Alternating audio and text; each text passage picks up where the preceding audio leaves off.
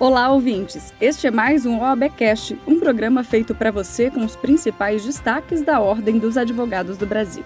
Eu sou Mariana Xavier e nós estamos na frequência da advocacia. Aumente o som e fique comigo, já estamos no ar.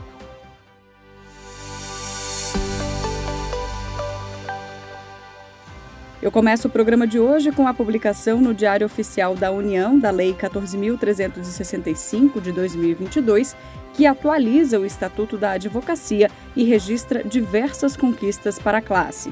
Confira as principais conquistas da advocacia com essa nova lei. É atividade de advogadas e advogados a atuação em processo administrativo e em processo legislativo e na produção de normas. A consultoria e assessoria jurídicas podem ser exercidas de modo verbal ou por escrito, independente da outorga de mandato ou de formalização por contrato de honorários. A nova lei veda a colaboração premiada de advogada e advogado contra seus clientes. O texto amplia ainda a pena do crime de violação das prerrogativas do advogado para dois a quatro anos de detenção. E regulamenta a figura do advogado associado, assegurando a autonomia contratual interna dos escritórios de advocacia. E não para por aí. A nova lei assegura, inclusive, o pagamento de honorários de acordo com o previsto pelo Código de Processo Civil, nos termos da decisão recente da Corte Especial do STJ. Amplia o direito à sustentação oral de advogadas e advogados, a garantia de destaque de honorários dos advogados e prevê as férias dos advogados na área penal, suspendendo os prazos processuais penais entre 20 de dezembro e 20 de janeiro. Os detalhes sobre esse assunto você confere na íntegra em oab.org.br. Não deixe de conferir. E mudando de assunto, a OAB Nacional conquistou uma cadeira no Comitê Executivo formado para fiscalizar o adequado andamento do acordo que prevê a regularização do atendimento aos segurados do Instituto Nacional do Seguro Social. Acompanhe na entrevista do presidente da Comissão Especial de Direito Previdenciário da OAB Nacional, Bruno Batista. A inclusão da OAB na, no comitê executivo que fiscaliza o andamento do acordo do INSS é muito importante. Traz aí efetivamente um acompanhamento mais próximo por parte da advocacia do cumprimento desse acordo que foi é, firmado nos autos do recurso extraordinário 1.171 152 de Santa Catarina, e que prevê prazos máximos para análise de processos administrativos no INSS. Restou estabelecido nesse acordo um prazo, um prazo máximo de 90 dias para a análise do benefício. E a OAB vai se juntar aí ao INSS, ao Ministério Público Federal, à Defensoria Pública da União, à Secretaria da Previdência e à AGU, em um comitê executivo que se reúne mensalmente para analisar a sistemática desse acordo e se ele vem sendo efetivamente cumprido. A principal vantagem da participação da OAB é possibilitar uma maior transparência. Eis que a nossa ideia é divulgar mensalmente um relatório de acompanhamento de, da execução desse acordo, para verificar se efetivamente o INSS vem cumprindo esses prazos. Então, isso é um grande avanço para a advocacia previdenciária brasileira e também para o segurado, que vai ter um ator como a OAB participando ativamente da execução desse acordo. A conselheira federal da UAB, Rebeca Sodré, participou da audiência pública realizada pelo Conselho Nacional de Justiça, que tratou do projeto de resolução voltado à entrega legal para adoção. O objetivo da audiência é tornar o sistema de justiça acessível e que garanta o atendimento humanizado para a mulher, sem qualquer margem para constrangimento.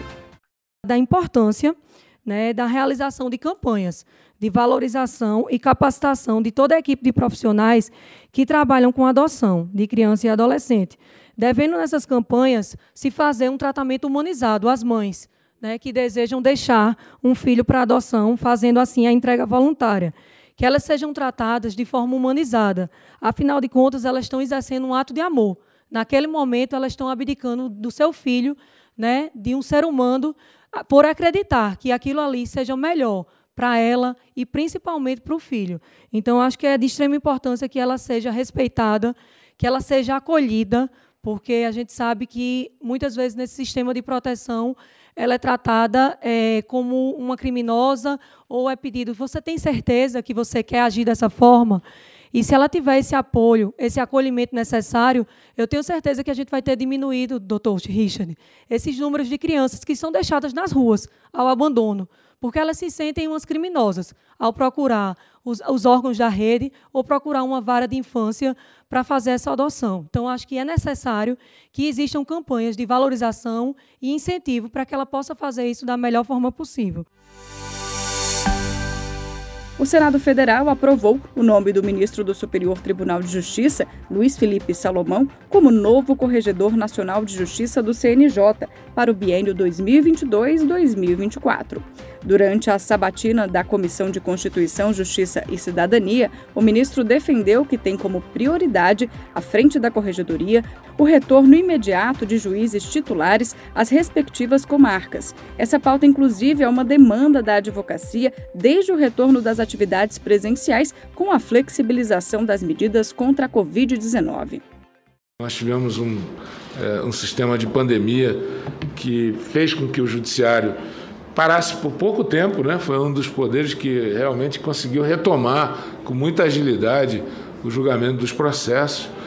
Mas esse ponto da retomada física é, é um ponto muito relevante, um objeto de muita preocupação de todos nós para que façamos essa retomada.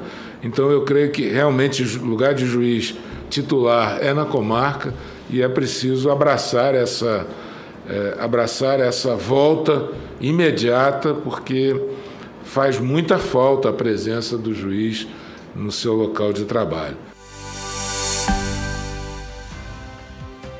O presidente da OAB Nacional, Beto Simonetti, participou da cerimônia de posse da diretoria da seccional de Minas Gerais para o triênio 2022-2024, capitaneada pelo advogado Sérgio Rodrigues Leonardo.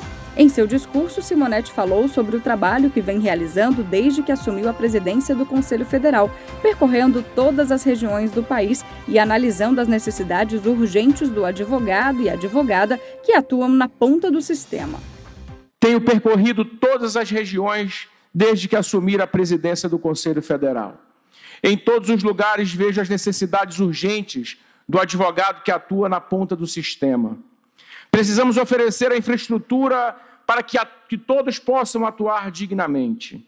Com uma justiça cada vez mais informatizada, é inaceitável que colegas ainda enfrentem dificuldades de conexão à internet e falta de acesso às tecnologias de comunicação e informação.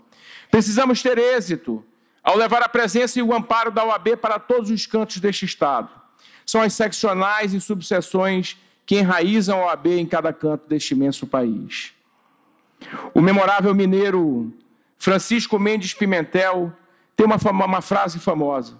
E dizia Francisco Mendes: É hora, é a hora que se repete de longe em longe, em que a nação procura afeiçoar suas instituições às necessidades novas que lhe angariou o progresso. Os juristas mineiros podem e devem intervir nessa tarefa ingente de remodelação do direito brasileiro. E vocês, meus amigos e minhas amigas, há décadas assumem um papel relevante neste país.